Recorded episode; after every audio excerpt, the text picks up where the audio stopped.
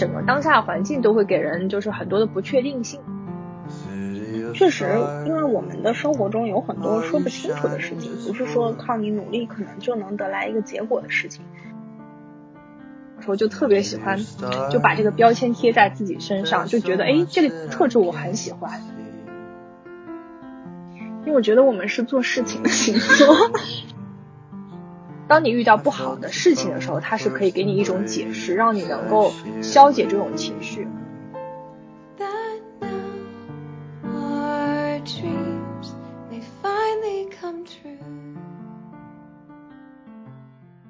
Hello，大家好，欢迎收听本期的莫干山路考，我是九回，我是苏打。很久我们俩没有在录播客了，对，是吧？对对，有点懒惰，有点偷懒。上一期不知道大家听了没有？是九回和他的朋友。前段时间我去了丽江，所以也是找了我们的第一期飞行嘉宾。那么这期我们还是回归到我们两个人，所以我刚才有点陌生，是吧？对吧？我们真的有点久了，因为我都已经记不起来上一次我们录是普通人那期，是普通人，但是就好像满隔了很久了，隔了挺久了。嗯，六月初当时是对吧？对。然后整个六月，其实在我的印象中就是连绵不绝的雨。是的，江南的这种梅雨季节还是挺让人头疼的。而且今年的梅雨特别来的特别早，一直处在那种很潮热的状态里。是的，我几次都因为下雨耽误了很多事情。唉，你有没有种感觉，下雨就不想出门，只想就是在屋里待着？对啊，嗯，而且因为疫情好像又有点那个反弹嘛，所以就是大家整个状态也不是特别的好。嗯，我也比较萎靡最近，然后工作也很忙。嗯，对，工作也有很多让人很烦躁的地方。而且我觉得是这种天气加重了烦躁。大家还记不记得我之前说过，我加入一个健身打卡群，然后我们那个群里这两个星期的主题就是没有，就是我不想跑步，我不想运动，要么大家一起发红包吧，是这样的内容。那主要也是天气原因吧。是的，嗯，所以就只能在家做 keep。但是从我们反馈的结果来看，其实大家是努力在坚持，但都不是很想运动的过程，所以还是。今天突然放晴，还是让人觉得心情很好。对，因为我觉得下雨天只是会放大我们的情绪。对，嗯，有有医生说，就是这种阴雨天气会加重像心脑血管患者还有抑郁症患者的这个发病的这个几率。风湿也是。对对对对。好，那我们要不就开始本期的话题吧。好的，我们今天聊点啥呢？其实最近有挺多星象大事件，我不知道你知不知道，就是。嗯，七月一日是太阳水星逆行合向巨蟹座，太水六分天王星。二月七月二号是土星逆行回到了摩羯座。七月五日还有摩羯座月食。七月十二日凯龙星在白羊座逆行。七月二十一日还有巨蟹座的新月。整个七月你会发现有好多的行星大事件。嗯，对对。然后我也不知道是不是有这样的一个呃潜意识里是这么觉得，二零二零年很动荡。然后跟这些东西都有一些关联，包括它也间接影响了我们自身的一个状态，自身的一些想法。嗯，所以我们是不是在这个阶段会想要去寻找一些这样的外部力量，来给我们一些暗示也好，一些提醒也好，并不一定很愉快，因为未来的那种未知性是会令人感到恐惧的。那么，比如我们回头头来再去看。七月开始，土星逆行回到了摩羯座，它其实是代表着一个告别的开始。呃，我们可以回头去看二零一八年以来，嗯，过去十八月你的自自身的一个变化，因为这个星盘就意味着你可以对这十八月的一个经营历练做一个告别了。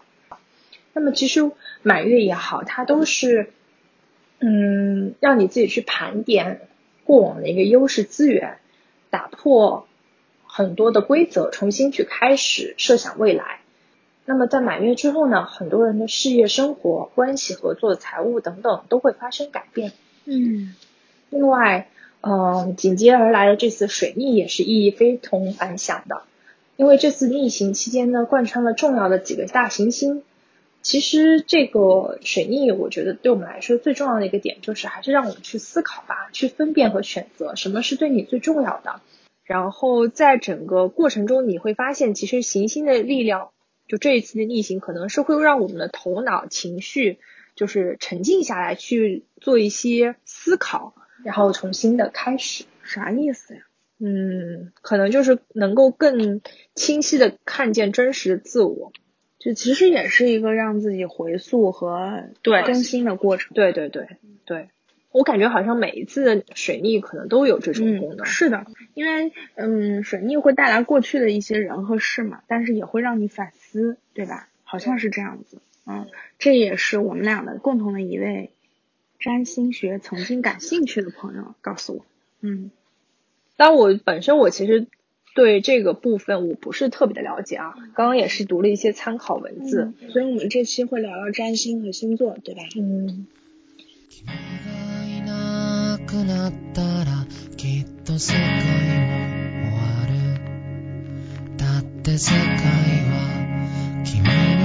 呃，回到就是我们刚开头来说的那个地方吧。就我们可以先简单介绍一下，就是你的星座、我的星座以及我们跟星座的一些故事，好吗？好，你先开始啊？怎么就我开始了？因为你是天蝎座啊，天蝎座的人是号称对神秘学很感兴趣。啊，对对对对，好像是这样，是这样。嗯，而且天蝎座人数众多。嗯，这个我很相信。为什么？因为我记得以前有一句话是这么说：说天蝎的周边一定有另一只天蝎，就是天蝎跟天蝎不知道为什么就是会呃相互有这样的一个吸引感召力。哦，嗯，可能是你们人数多的概率问题。对对对，没错没错，对吧？啊，然后我就是天蝎座，但是我是属于那个天蝎座这个月的开头几天，所以其实天蝎座的各个特质在我身上不是这种最明显的，最明显的应该是属于在中间那一段。哦，忘记说了，天蝎座它其实是从十月二十三号一直到十一月二十二号这样的一个时间，还挺牢的。可能还略微有点，我有点忘了，但是大概是这个区间内吧。嗯。所以呢，我是属于三十号之前的这一波人，因为我可能还会受到一些天秤座的性质的影响，是这样子。假设你是双十一生的人，你可能会非常的天蝎。嗯嗯嗯。然后，嗯，天蝎给人的印象，我觉得一直以来就可能一种是说。爱憎分明，还有就是说可能嫉妒心比较强，复仇比较有那种，就这种情绪。腹黑，对腹黑。我当时给我的印象就觉得啊，这个星座其实非常适合男性。但你真的没有腹黑，因为你可能就是有点极端吧。啊，对对对，我我觉得会有，尤其是就是。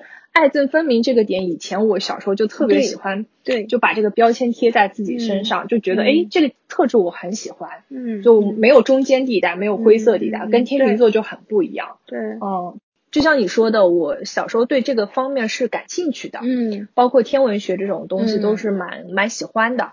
那然后我那个时候我印象最深就是我们小学的时候不是会有那种什么周报，什么语文报嘛，嗯，每次那个报纸都会有一。一个配篇幅就是在讲十二星座本周或者本月的运势嘛，那那个时候就会，对对对，都会都会看一点的。然后其实那个时候，我觉得就像你说的是，呃，不知道未来是什么，然后你其实对一切都是没有概念的。你看星座也就是看一个图个乐呵，了解一下哦，这个月我可能。运势，还有就是不是它会有那种幸运物嘛？啊，对对对，如果有它有它在，你可能运势就会特别好。其实它就是潜意识里让你去规避掉一些东西，或者说，当你遇到不好的事情的时候，它是可以给你一种解释，让你能够消解这种情绪。我觉得它起到这样的一个作用。嗯，呃，另外的话，星座还有一个，就是小时候我不知道你们有没有。就是也是就是比如说我是天蝎座，假设我身边有一个朋友，他跟我的星座是那种非常融合的星座，对，你会好感度增强，对对，嗯，会的。你会觉得说我可能特别容易跟双鱼座或者跟处女座的人成朋友，因为我们俩星座很搭，就是会有这种意识在那个时候很强。嗯，该我说了是吗？对啊，你你的金牛座应该也有很多槽点的。我是四月二十二号生的金牛，就是白羊跟金牛之间的，那你就是更更是中间了。其实，所以我没有说特别强的金牛的特质，但是呢，嗯，我自己感觉我挺金牛的一点就是我是比较固执和容易钻牛角尖的。这个是在我小的时候特别明显，就是比如说爸妈跟你说一个事情，我就想不通，想不通，想不通，想不通，一直想不通。嗯，但可能很多对于很多容易开解自己的星座来说，就很快就开解掉。就就是就是可能表现出来是这样。然后小的时候也是会意识到说，呃，我可能会跟这些，但是跟我玩的最好的双鱼座的朋友，所以我小的从小到大的好朋友都是双鱼座。然后我当时就一直想不通为什么。然后后来在我上大学以后，不是就上大学再之后就会流行看星盘嘛，嗯，看你的各种各种什么金星、火星落在哪里。嗯嗯。然后我的星盘里是有。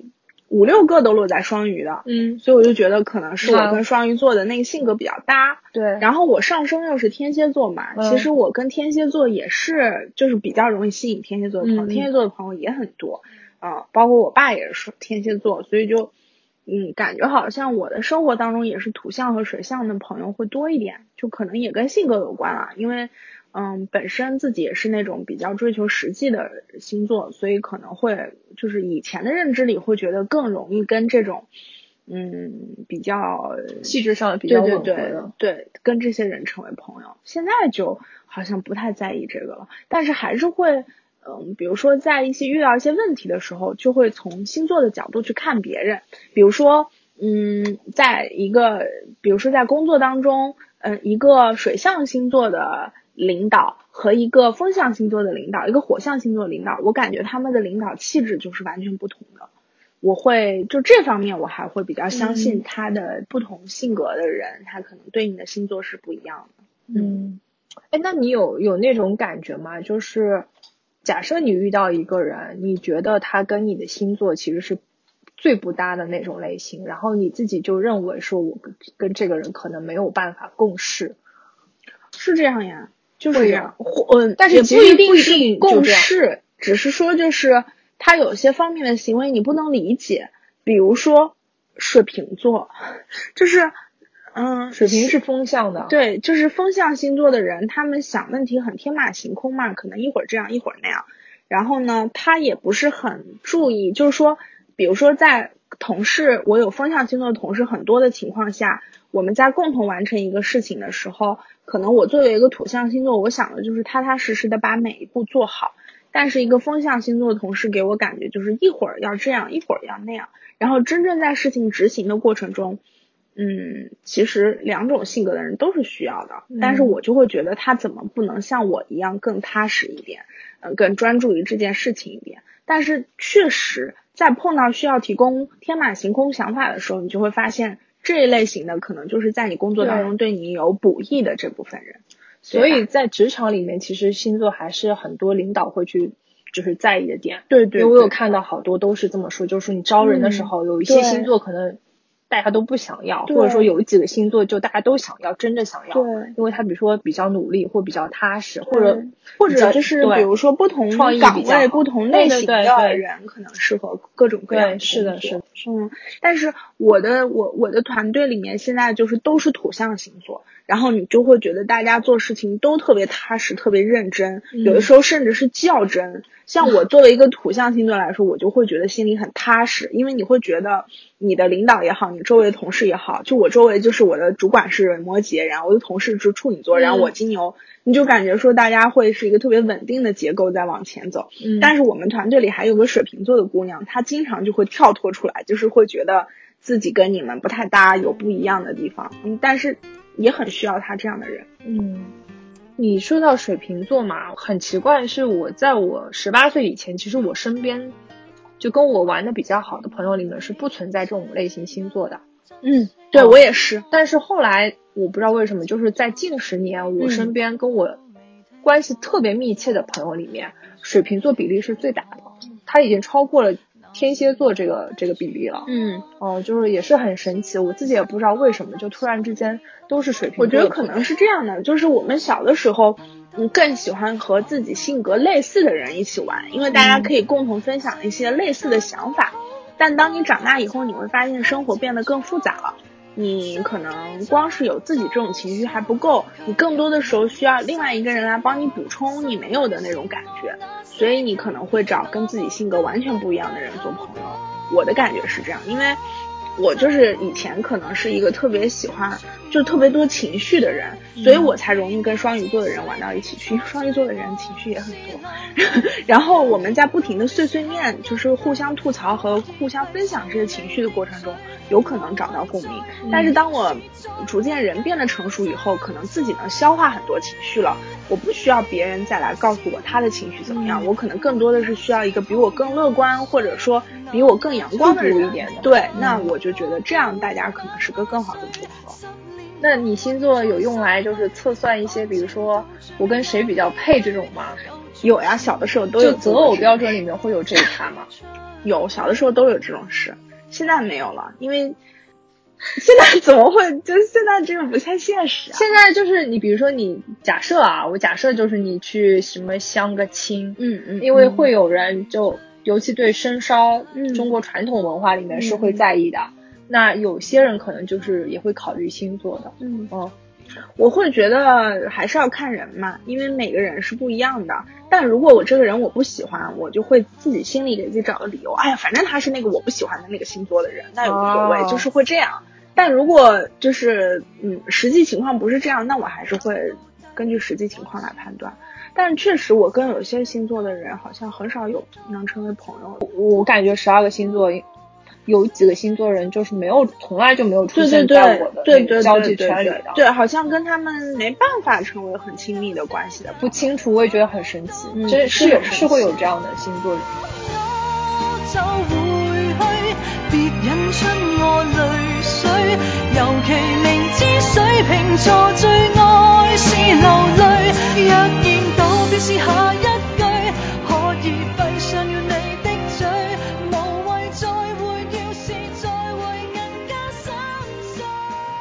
相信这个吗？就比如说现在有很多那种很流行的写十二星座的运势的号，你会经常去看吗？我不会经常，但是可能偶尔会去看一下。嗯，这个偶尔就是当我觉得有一些事情我不确定，或我最近有一些重大的事件的时候，我可能会去看。所以你觉得这个就是说星座运势还是有一定道理的？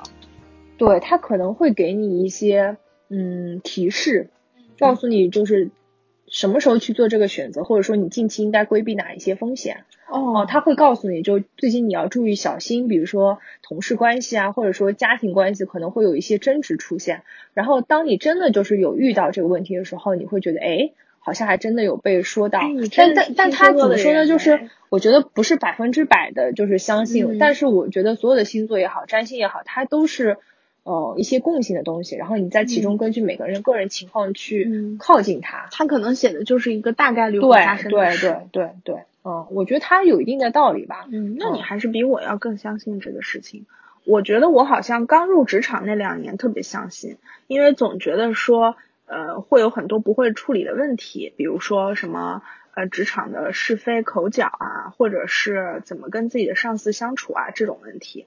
那当你不确定的时候，你就会看一下运势，知道哦，那我可能最近工作不够顺利，或者说我最近桃花旺不旺。但我现在就不是很在意了，我觉得如果我也会看。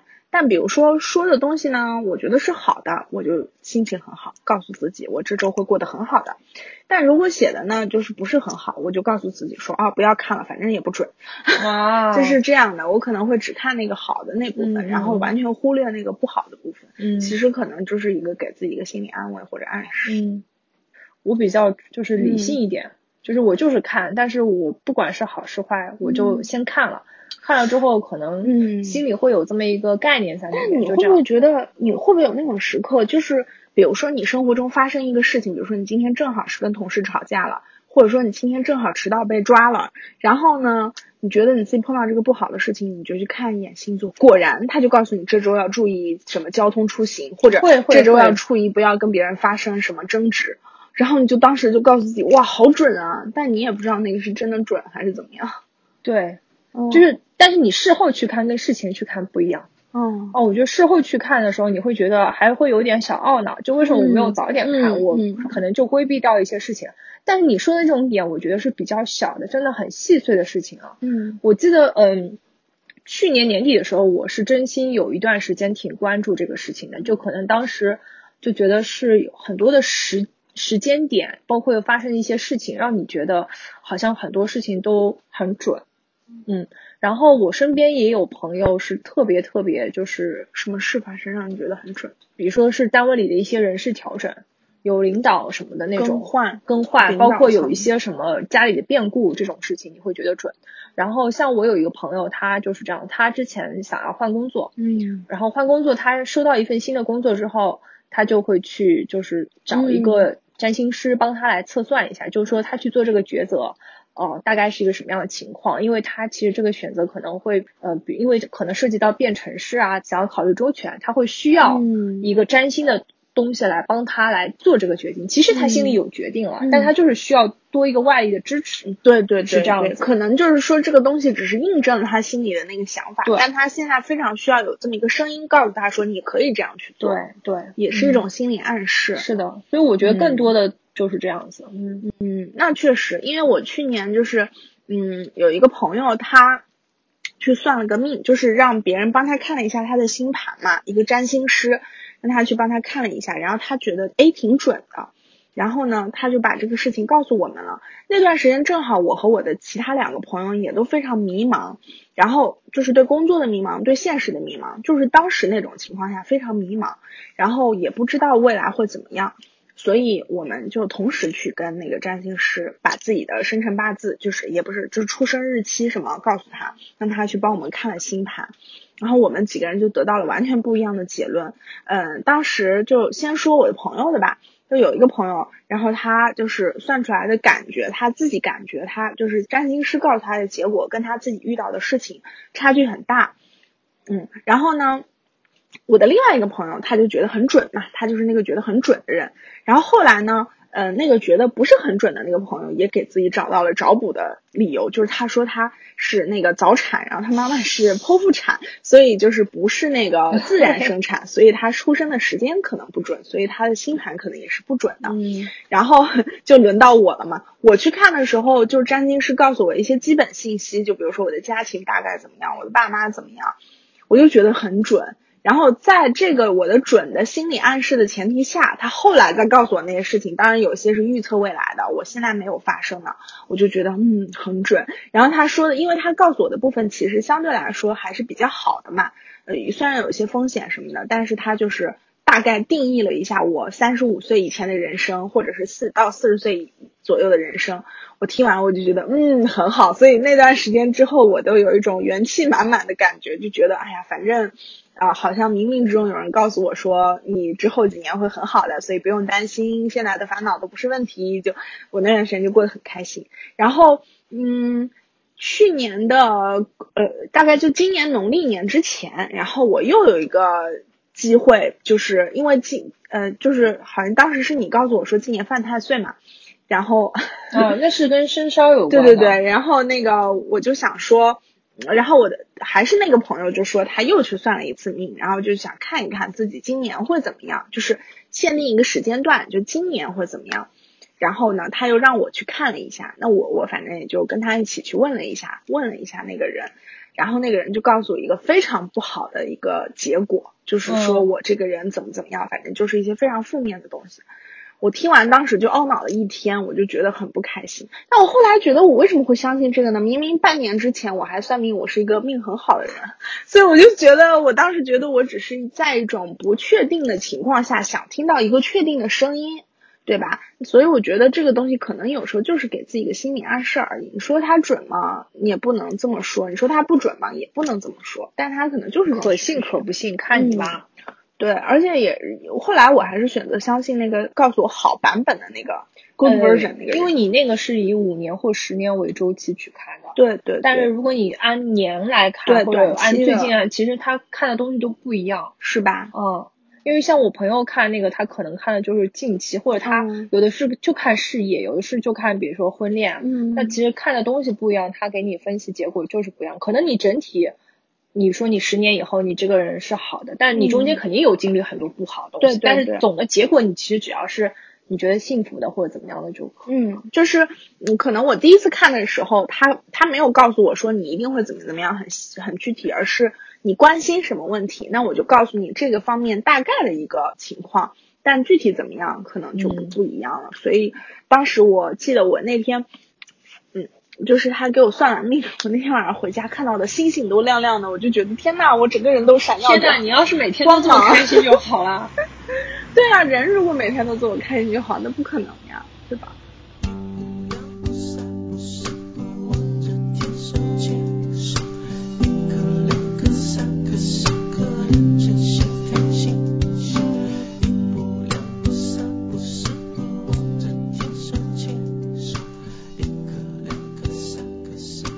这一批摩根每个月都会在生意事务上咨询他的占星师。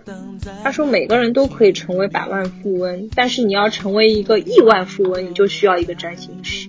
就是说，你还是要对一些事情有一点了解，对，会知道。包括希特勒也非常的迷恋占星术。希特勒好像是金牛座，对，但是他那个月亮是摩羯，很可怕。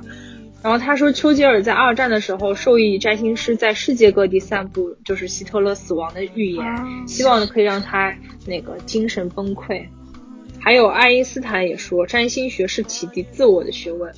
前两天我听了一个理论，就是说，嗯，是爱因斯坦说的。他说，一切科学的顶端就是神学啊，是是吧？这个我也听说过。对对对，就是说到了最高境界，像爱因斯坦啊、达芬奇啊，他们其实最后都会相信这个我们看来有点迷信的东西。对，而且我是觉得他其实他是有一定的科学在里面的。就是你通过就有这种观察、这种洞察能力，你是可以掌握一些别人不知道的东西。如果你能运用的好，你是可以就是做一点什么事情。我我看过一个分析啊，他就说这个就是说，嗯，星座就是特别是我们刚说这个星座，其实它代表的是一年四季嘛。那比如说你春天出生的星座呢，你可能就是在一个万物还复苏，然后逐渐萌发的时候成长起来的。所以，比如说像白羊啊、金牛啊这些，它都会特别的有活力。然后等到盛夏出生的这些星座呢，它就会更热情似火一点。比如说狮子啊，然后这些巨蟹，它有特别丰富的情感。然后等到秋天到冬天再生的星座，它可能就更冷静，或者是更有专注力，像摩羯或者水瓶这种。所以就会，呃，不还是就是不同季节的人出生不一样，性格会不一样。是的。而且我看到那个说法是，不同星座代表是人的一个生命周期嘛，是的，是一个婴儿时期，然后青年时期、中年时期和暮年。对对对，包括还有重生，就是代表死亡。对，像好像那个金牛座是幼儿吧，因为白羊是第一宫嘛，所以金牛应该是第二个。嗯，然后天蝎座是属于成年。对，嗯，就是一个人比较完整的一个过程。然后摩羯代表收获。对对对，所以摩 羯就是很。呃，年纪很小的时候就有非常成熟的思想了，对，像老人一样。水瓶座是重生，双鱼座好像是是另外一个什么灵魂还是一个什么来着的？哎，如果还有让你再选择的机会，你会更愿意做什么星座的人？我好像都行。其实我挺喜欢天蝎座的。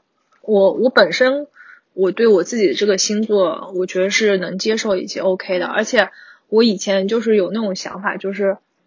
如果假设我将来就生个小孩，我也希望他跟我一个星座。如果我将来要生小孩的话，我也还是希望他是个土象的星座，会跟我比较合。嗯，因为我觉得我们是做事情的星座，就是比较踏实嘛，心里觉得很稳定。但如果说有再选择的机会，我希望自己成为一个跟自己星座完全不一样的。就比如说我成了一个双子座，所以我就跟风象星座确实不是很合得来。对不起，风象星座的朋友们。我不是针对你们，但我就是针对你们。而且我不喜欢天平一个原因就是天平跟谁都好，让我特别受不了。我不是说接受不了他跟，就是我分不清楚我对他来说意味着什么。就是我比较喜欢确定稳定的关系。就比如说天蝎属于那种，我只要把你当朋友，我肯定是很把你当朋友。就是，就天蝎就是这种人，我知道的。但是，就极致的极端的爱，但是我的爱的表现手法可能是骂你，但是我是爱的。但是，嗯对，我不想用不确定的事情。嗯 Oh lover, hold on till I come back again. For these arms growing tired, and my tail. 我们这一代人可能看星座会比较多一点，像我们家其实大人们都是比较相信，就是呃类似于生肖或者说是其他的一些，像我们今年比如说属马的朋友们都是犯太岁，嗯，包括鼠年的人，就是属鼠的人，今年是本命年，也会有一些不好的事情。就他们是从这种生肖的角度算的，嗯。因为这种我们家里人会就是每年都会去算，嗯。嗯，就是相当于在过年过年期间去算一下今年的运势，而且然后他们是会有一些办法去遏制的，嗯。就假设你今年是不好，啊你有对对对办法可以去就是做一些事情来规避掉这些东西。对对对对，是的，我有听说过这个。嗯，以前我们学校旁边有一个那个，现在也有有一个比较知名的寺庙，然后那个嗯，期末考试之前大家都会去哦拜拜，去拜拜，嗯，然后就好像拜过了自己就一定不挂科一样，但是好像真的，比如说应验了，你今年去拜了就没挂没挂科，你就想哦这个东西好准，然后你每年都会去，啊，不管对啊是一种心理暗示嘛。是的，然后包括我印象比较深的是，我以前小时候的时候，我妈还有我舅妈是给我有给我跟我表妹去算这个的。然后当时算出来之后，就是说我有舒心，我妹妹没有舒心。啥叫舒心？舒心就是你喜不喜欢读书，哦，就是说我比较喜欢读书，但我妹妹不喜欢读书，哦就是她会事实也是这样啊。嗯，可能是我也不知道。那然后，然后还有有算过一个卦，就是说，就是类似于，在我本命年二十四岁本命年那一年，我妈又给我去算，因为那一年我是想要去国外读书嘛，然后我妈就是不放心，她觉得本命年还是应该稳妥为主，不应该就是去做这样冒险的事情。但是他去算了个。给我算了个命，然后当时那个命算出来就是说我我今年本命年当然是属于特别好的那种，因为本命年有两种，一种是好，一种是特别好，一种特别不好。特别不好。然后我是属于特别好那种。然后算命那个人还跟我妈说，就是你让你女儿就是类似于能多远走多远。哦，他是去了反而好。对，然后我妈当时也没有跟那个人说我要干什么干什么，就是算一个本命本命年的卦，然后算出来就是这个样子。所以我妈好像就会觉得哦，那好像还可以，那我就让你去了，就类。假设我算出不好，可能她就又不放心，或者说。嗯，但是他不放心，你也还是会去啊。会去，但就可能牵挂会不会多一点，我就不确定了。但至少对他们大人而言，就是这段时间对他来。说是一个重要的心理暗示，就是反正出去了挺好的，那我就让对他出去吧。对嗯嗯，我也是这么说服我爸妈的。对就是就是就是我也是算命算出来说我离开家会过得比较好嘛，离开父母会过得比较好，所以我就这么跟我爸妈说的，然后我爸妈就觉得啊，好好好好好好好，就是这样。但其实是不是这样呢？我我觉得有可能是的。嗯，反正就他们能相信，觉得能心里好过一点，我觉得就 OK 了。嗯嗯，那你觉不觉得现在星座已经变成其实是，嗯、大家虽然将信将疑，但是呢，可能也成为一种流行时尚，就是在不熟的人之间，当你新认识一个人，你会不会因为他是什么星座的，就觉得他可能是这样这样这样这样的人？嗯，会有，嗯，尤其是没没有话题聊的时候，你可能都会问一嘴，就是你什么星座的啊？然后对方说一个星座，甚至有的时候人家会让你猜，你猜我是什么星座的，就很无聊了。就是因为这，对这就没有话题聊，所以就是会从星座这个话题来聊，然后大家多多少少都能说到说一点东西，嗯啊嗯，然后你可能会有一个就是刻板印象对某一些星，座比，如说什么星座的人就怎么怎么样，对，然后比如说我就觉得啊，狮子座的男生可能就是大男子主义一点的，比较强势霸道一点的，就这种印象在我脑子里的。然后如果一个就是刚认识的朋友，他就是这个星座，那我可能会就是下意识的觉得他可能是这样的人的概率会大一点，嗯，会有会给他贴一些这样的标签。嗯嗯但是就像你说的，每个人到底怎么样，还是就是其实是要交往之后才会知道的。但你不觉得吗？就是女生可能比男生更相信这个，嗯，对对吧？神秘学的东西。是的，这个可能跟女性的这种本身的这个特质，或者说女性这个嗯属性有关系。对，嗯，而且你们天蝎座真的好喜欢呀。哎呀，好难讲，因为大多数时间我是不会去看的，嗯，所以我也不知道到底是好是坏。但是如果你今年整体运势不好，就感觉你做什么事情都不顺利，然后你可能会觉得就是因为这个原因。嗯其实还是跟你到底努不努力什么有关系。嗯，但是影响确实，因为我们的生活中有很多说不清楚的事情，不是说靠你努力可能就能得来一个结果的事情，所以有的时候我们会相信这些东西，告诉自己一个心理安慰，说啊，这可能就是命吧，这可能就是运势吧，就这样。我的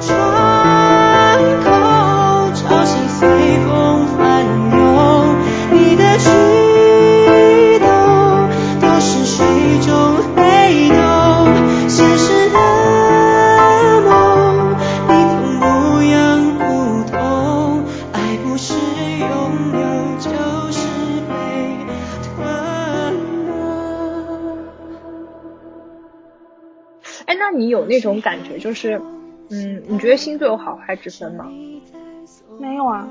但是网上不是有很多的这种文章，或者说一些博主都会就会发那种，就是说十二星座排行榜啊，他这个排行榜就觉得可能这个星座的附属价值特别高，或者说它总体东西比较好。或者是在某一些领域里面，它会有那种排行榜，其实它就是一些数据归纳总结吧。嗯，但领域我觉得是正常的，因为不同星座代表的人不同性格嘛，那不同性格的人肯定有适合做的不同的工作啊什么的。但是你说，因为但他们会排，有些星座就比较强，有些比较弱。嗯，我觉得也是个概率吧，是吧？就是跟大家心中的印象符不符合吧。嗯，比如说，比如说大家都觉得金牛座特别。会理财，其实我是个财商很低的人，就是一点都不准这一点。嗯，就每个人不一样，不适合，有些人可能就是不适合，嗯，有些人可能就是更适合一些，嗯，就不太一样。嗯，我在这点上还挺白羊的。嗯嗯，你有没有种感觉，就是其实跟不同星座的人在职场当中合作，感觉还是挺不一样？有，很明显的。嗯嗯。哦。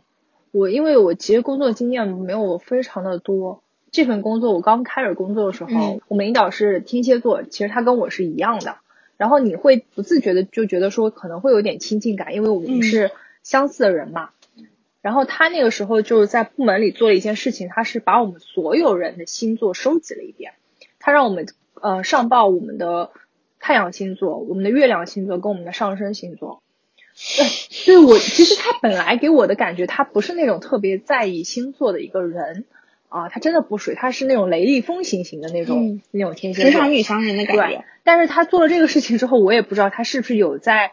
研究这个东西，因为他会觉得说，是不是，比如说像给人印象，天秤座的人就特别适合去做执行，嗯，然后某一个星座的人就特别，比如说去做创意或者怎么，他可能会有意识的在天秤座适合做执行吗？对，因为我们同事里面有一个跟我岗岗位种类相似的那个女生，我对那个女生，她她就是就就是说自己是天秤座，特别适合做执行。嗯，但我给我感觉天秤特别会处理各种各样的关系。就因为它是个综合的工，很融合的一个对对对，跟什么人都能搞到一起去，对吧？对，因为他特别的那个中庸，嗯，有道理。你有没有觉得，比如说是什么样星座的领导，你是完全没有办法跟他合作的？要么你回答这个问题。就我不太能接受风向或者是呃风向的人做领导，因为我觉得他们变来变去变得太快了。就我是固定星座嘛。哎，我这点还挺信的，就是我会比较喜欢确定和稳定的东西，嗯，而且我比较喜欢坚持做下去，就金牛嘛，所以你喜欢就他们喜欢说对对对水象一点的，就是我的稳定性会更高。我想做这个，我就是想好了，然后我就做就完了，就是我不会想说今天我做了这个，就就我曾经碰到过天秤座的老板，他的特点就是这样，就是说我。他今天想做这个，那么他告诉我一个目标，我就往这个方向去做了。以我金牛的个性，我可能就像开一块地一样，我可能就天天在那里吭吭吭吭吭犁地。然后 我突然间已经耕出这么大片地的时候，他说：“我们不做这个了，我们做个别的吧。”然后他又想做别的了，然后我又得跟着他又吭吭吭吭吭去跟那片，就这种有点烦。就我就觉得心非常的累，我就觉得老是变来变去，这个我是完全接受不了不了的。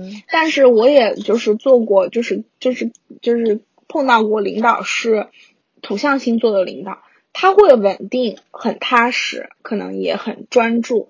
但是呢，因为他跟我一样，可能都是这种类型的，就会造成大家的创意和想法会相对来说少一些。而且他可能会有点拖延，就是我们都知道那个金牛座的拖延的领导，然后他就特别特别特别特别拖延，拖到所有人都烦了或者是生气了，这样他才会去做。这可能也是职场当中不好的一点。所以一般其实做领导嘛，我觉得还是要有一些领导特质的星座去做会比较好。什么样的星座是有领导特质？狮子座吗？狮子座好像是有的。嗯嗯，天蝎座也算是一种。对。另外好像之前有看到是双子座也算。嗯。因为双子座好像就是女强人里面，好像双子座概率比较高。哦哦。哦，这样吗？对。就是可能就是一个数据统计吧，是概率性的。对。你有特别害怕的星座吗？有。什么呀？处女座吗？我的克星。为啥呀？因为就是我总是碰到非常非常挑剔的处女座，然后我就会觉得很紧张。嗯，我不觉得他是龟毛吧？我觉得你通常情况下处女座挑剔你，其实都是还是对你有信任感，他才会去挑剔你。如果说你是一个完全完全不就是嗯完全跟他没有关系的人，他怎么会挑剔你呢？他在挑剔和希望你好的过程，其实就是。他表现出来的就是嫌弃和挑剔、挑刺，但是其实你的结果是他会愿意让你变得更好，但是这个过程我挺害怕。嗯嗯，而且他们都很抠细节嘛，我不是一个特别的能抠细节的人，所以就比较害怕这个。嗯，而且极度要求完美，这个我也有有有点怕。嗯，但但是也有一些星座我属，比如说什么特别喜怒无常的，我也挺害怕。嗯。像射手座的领导，我好像跟射手座不是很合得来，做领导的话，但是跟他们做朋友很开心。嗯，我以前就是大学那个时候，我印象中我其实有几个星座我自己会比较害怕的，一个是双子座。嗯，我也挺害怕双子座的。就我害怕一切风象星座，因为他们老是变来变去。双子座对，就是那种双重性格嘛。对，当时有说，如果你是一个双子座，然后你又是一个 A B 型，相当于你有四种分裂。对对对，其他我觉得都还好，只有跟自己合不合，以及一切就是无关紧要的。要不我们做个总结怎么样？好，就是星座到底对你来说是意味着什么？嗯，我觉得是一种自我暗示，嗯，也是一种就是，嗯，可能在我小的时候会更相信，但是随着年纪的增长，越来阅历越来越丰富之后，这可能就是一个生活的乐子吧，就是一个平凡生活当中的补充。嗯，我觉得星座对我来说是一个可以聊天，可以就是闲谈，也可以去关注的这么一个东西，但它更多的现在对我来说可能是作为一个。呃，平常社交中的一个工具，嗯嗯，然后就像你说，他会给我一些就是提示或一种暗示，嗯，呃，让我可能人生会过得更好一点。但我觉得最归根结底还是在于个人，嗯，自己有多努力，以及自己就是到底会有怎么样的一个就是成长，就是命运还是要掌握在自己手里。对对对，是这个意思，没错。好的呗，那我们进入本周推荐。好的。当你站进天空那条冰冷的银河，粼粼的波光够不够暖和你？当你想起，你想给大家推荐什么？嗯，本周我想跟大家说一个导演的电视剧，申元浩是嗯，就是韩国那个很有名的《请回答》系列的导演。因为他本身是一个做综艺节目出身的人，所以他特别擅长拍这种就是日常生活当中观察类的这种电视剧，然后可能就是非常日常，比如说像我们能想到的《一九八八》里这些。那这次我想推荐的是他今年的新剧《机智的医生生活》，我的口条。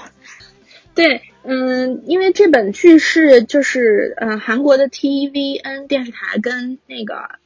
Netflix 合作的一本剧，然后最开始的时候是今年三月份应该就开播了，当时就有很多朋友推荐，而且有的朋友说他每周会看两遍嘛，会二刷，但我当时就是没有什么太大感觉，然后前前不久有一天我突然间特别的烦躁，我就去看了一集，没想到就看进去了，嗯，大概讲的就是有五个好朋友，五个人是好朋友，四个男生一个女生，然后他们都在同一家医院做医生的工作。会在生活当中遇到很多病患，然后处理这些呃病人呃的问题，然后帮这些病人治病。但是同时，他们五个人之间就是也会嗯组乐队，然后吃吃喝喝，特别的开心。嗯，它其实也是一个更偏生活小品这样一个剧，所以一开始看的时候，你可能会觉得它节奏有点慢，因为它也不是那种靠强情节推动的剧。但我感觉这个可能也是声源号的特点，就是说，嗯。相对来说，他也会选择生活当中那些美好的部分来拍，并且会呈现一些美好的东西。如果说你把它当成一个当代生活指南，那我觉得大可不必。但你如果把它当成是烦闷生活当中的一本鸡汤剧，我觉得还是值得一看的。嗯，对，因为我当时看完之后，也跟另外一个朋友讨论说，摄元号是不是过于鸡汤了？因为你在医院，你见识的肯定都是生离死别这样的情景，就是特别是在今年这样一种疫情的情况下。是不是它呈现的东西都过于美好了？就是都是一些感感动的、令人就是流泪的部分，而不是说展现一些类似于嗯特别狗血、特别抓马的情节。但我觉得《生阳号》就没打算呈现这种东西，它打算呈现的就是一种嗯生活类的鸡汤，就是希望人们在那个。呃，这种压力很大的情况下，获得一些心灵的慰藉吧。所以我觉得这个就是他的风格。嗯，而且这本剧，呃，Netflix，嗯，是跟 TVN 签了三季的合约，所以还会有第二季和第三季。如果对这种类型感兴趣，还是可以去看一下。对，请回答系列感兴趣的可以去看一下。嗯，好的。嗯，那你呢？嗯，我今天想给大家推荐一本我最近正在读的书，然后这本书也特别适合在。呃，绵延不绝的雨季去阅读。那么这本书的名字就叫做《雨》，它的作者叫黄锦树，嗯，是一个马来西亚华语文学中的一个代表性人物吧。然后这本书当时我是在看一本纪录片，叫叫做《但是还有书籍》里面他们有讲到，我看了之后也是被他的整个书面的风格以及他的一个推荐语所吸引，因为推荐语他有写，就是说这本书。嗯，整体的风格是有点像那个马尔克斯的《百年孤独》的。那我当时其实很喜欢那个《百年孤独》这本书嘛，所以我就去买来看了一下。嗯，整体感觉也是这这本书它的文字的风格、描写的故事也好，都是带有那种魔幻感的。它讲的其实是就是南洋热带雨林里面的一个家庭，他们生活在热带雨林里面。靠着就是那种卖胶，就那种树上，嗯，橡胶，对，橡胶来生活的。那因为雨季，所以其实就耽误了他们的整个生活嘛，就跟我们现在疫情是，我觉得是有点相似的，有点像。嗯，然后在整个故事里面，他们呃就是一家呃是父母再加两个小孩儿，他们住在那个热带雨林里面，他们会遇到各种各样的生离死别，以及也会遇到很多的昆虫、野兽，各种各样的一些事情。它其中的一个小板块叫做雨，它有四个作品，呃，每个故事的脉络都不一样，但是其实人物就是这四个人，只是可能 A、B、C、D 四个角色在不同的故事里面的结局是不一样的。然后给我的感觉就是像是一个平行时空，在不同的时空里面，你们可以发生各样的故事。那总体来说，这本书。我会觉得看了其实是有点抑郁的，因为它就是那种潮腻腻的那种，嗯，热热带的那种环境吧。你联想到现在的天气，对对，尤其是偏向我们现在南方的雨季，你会觉得啊，就是这个样子。然后，所以我读的时候也是很慢，就可能一天读个一一到两个故事，你就得停下来，因为它是一个短篇文学集嘛。假设你是喜欢这种风格的，也喜欢这种文学的，那我觉得你是可以去读读一下的。如果你就是对这一类文学作品不是很感冒，那就不推荐了。嗯嗯，好的。其实你有没有感觉最近这种潮热的、潮湿的天气里，好像读不太进太多长篇的东西，或者看不进长篇的电影？对你特别不适合去看那些让你思考的东西。对，是的，我也有这种感觉。像我最近有最近有在看其他的一些内容的东西吗？就我们平常就是有在追的，像那个《乘风破浪姐姐》。还有就是最近比较火的那个《隐秘的角落》。嗯，我每周还有在看《向往的生活》，但是虽然它越来越难看了，但是我每周还是会看一下，因为就是它也是那个在西双版纳嘛，今年，然后今年这一季就是会有一些热带的活动，比如说什么叫什么砍香蕉、砍甘蔗，然后那个爬椰子树，然后割橡胶这种，也是非常向往了。看上去没有我看第一季的时候那么感动了，嗯，但是还是可以随便看看。好，对，然后还有就是哦，我我之前综艺里面就是有在追的那个韩国的那个《Heart Signal》第三季，就我你是很忠实的观众哎，你有是了，我放弃了两次了。哦、之所以后来又看，是因为我以为它已经完结了，看了一眼，但是我发现就是也并没有。然后我的 CP 之前还有一些糖可以吃，现在好像没有了。就是嗯，我我之前在节目里推荐过的那个综艺《双层公寓》也停播了，因为为什么最近发生了一个事情，就是参加这一季就东京篇的有一个女生嗯叫木村花，她因为就是她是个摔跤手，然后她因为就是承受不了网上对她这些。恶意嗯评价？，对各种评价的那个压力，所以她就选择了自杀。嗯，也是最近一个比较悲伤的事。对对对，而且就这个节目也因为这件事情就永久停播了嘛，就让我们自然的联想到了去年高以翔的那个事情。还不太一样。我觉得你这个因为是素人嘛，是的素人上综艺其实本身目的没有那么就是，商业，而且就是呃高以翔那个是因为身体达到一个极限了，他相当于是一个心理达到一个极限，嗯，所以就是说这个节目之后也有爆出来很多。关于节目的这个内幕，不知道是真是假，因为现在嗯疫情的原因，大部分的综艺也都停了。但有工作人员爆出来说，比如说，呃，他们说是没有剧本，但是很有可能其实是隐隐的给他们安排剧情线的。那如果要是这样的话，呃，可能对于一个素人来说，他就很难承受，就是说网上这些人对他的评价，因为他在这个节目里面的，嗯，不知道是人设还是他自己这样，就是他几次跟嘉宾发生冲突嘛，就是会嗯吵架什么的，然后可能网上就很多评价说他就是。嗯，这个人不好啊，或者是这个嗯人怎么这么的命啊，怎么这么嗯这个吝啬啊，怎么这么嗯这样的事情，所以他可能就承受不了这种压力，就选择这个。因为后面这个剧节目我也没有继续再看，但是就知道这个事情让我觉得还确实是一个挺悲伤的消息。嗯，嗯，网络暴力还是挺严重的，尤其是像你说的有剧本，那其实跟他本人到底有多少是真实相互，对我们都是不知道的。，所以说这个也是反映出来说其实网友代入感太强了，还是太认真了。对对，包括像 Heart Signal，它肯定是有剧情的吧？我觉得。对对对，因为因为其实我也想说，他这本这本韩综被骂的也挺多的。嗯，嗯，因为我感觉到第三季，大家都会习惯性的主动去给这些人配对，比如说觉得谁和谁更搭，对谁和谁更搭。那如果没有达到网友的预期，他可能就会反弹反噬，说这个不好。而且包括他的那个剪辑也是有文章的嘛，所以到底是怎么演，还是节目组自己的一个一个考量，对就可能跟这个素人本身自己的想法都是背离的。就像《向往的生活》从第一季到现在，其实卡司也换嘛，就常驻几个 MC 也有换，也是因为很多人不太喜欢其中的一两个人，就会持续不停的去骂。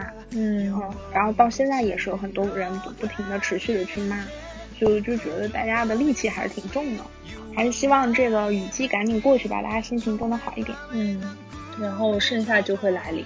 嗯，希望北京的疫情能够尽快的那个被控制下来。好的，嗯，好的，那我们这期节目就这样子吧，好的，那我们下期再见，拜拜。拜拜。 You're light of my life, you're the one in my life. 내 모든 걸 다 잃는데도 후회하지 않아 오직 너를 위한 변하지 않는 삶.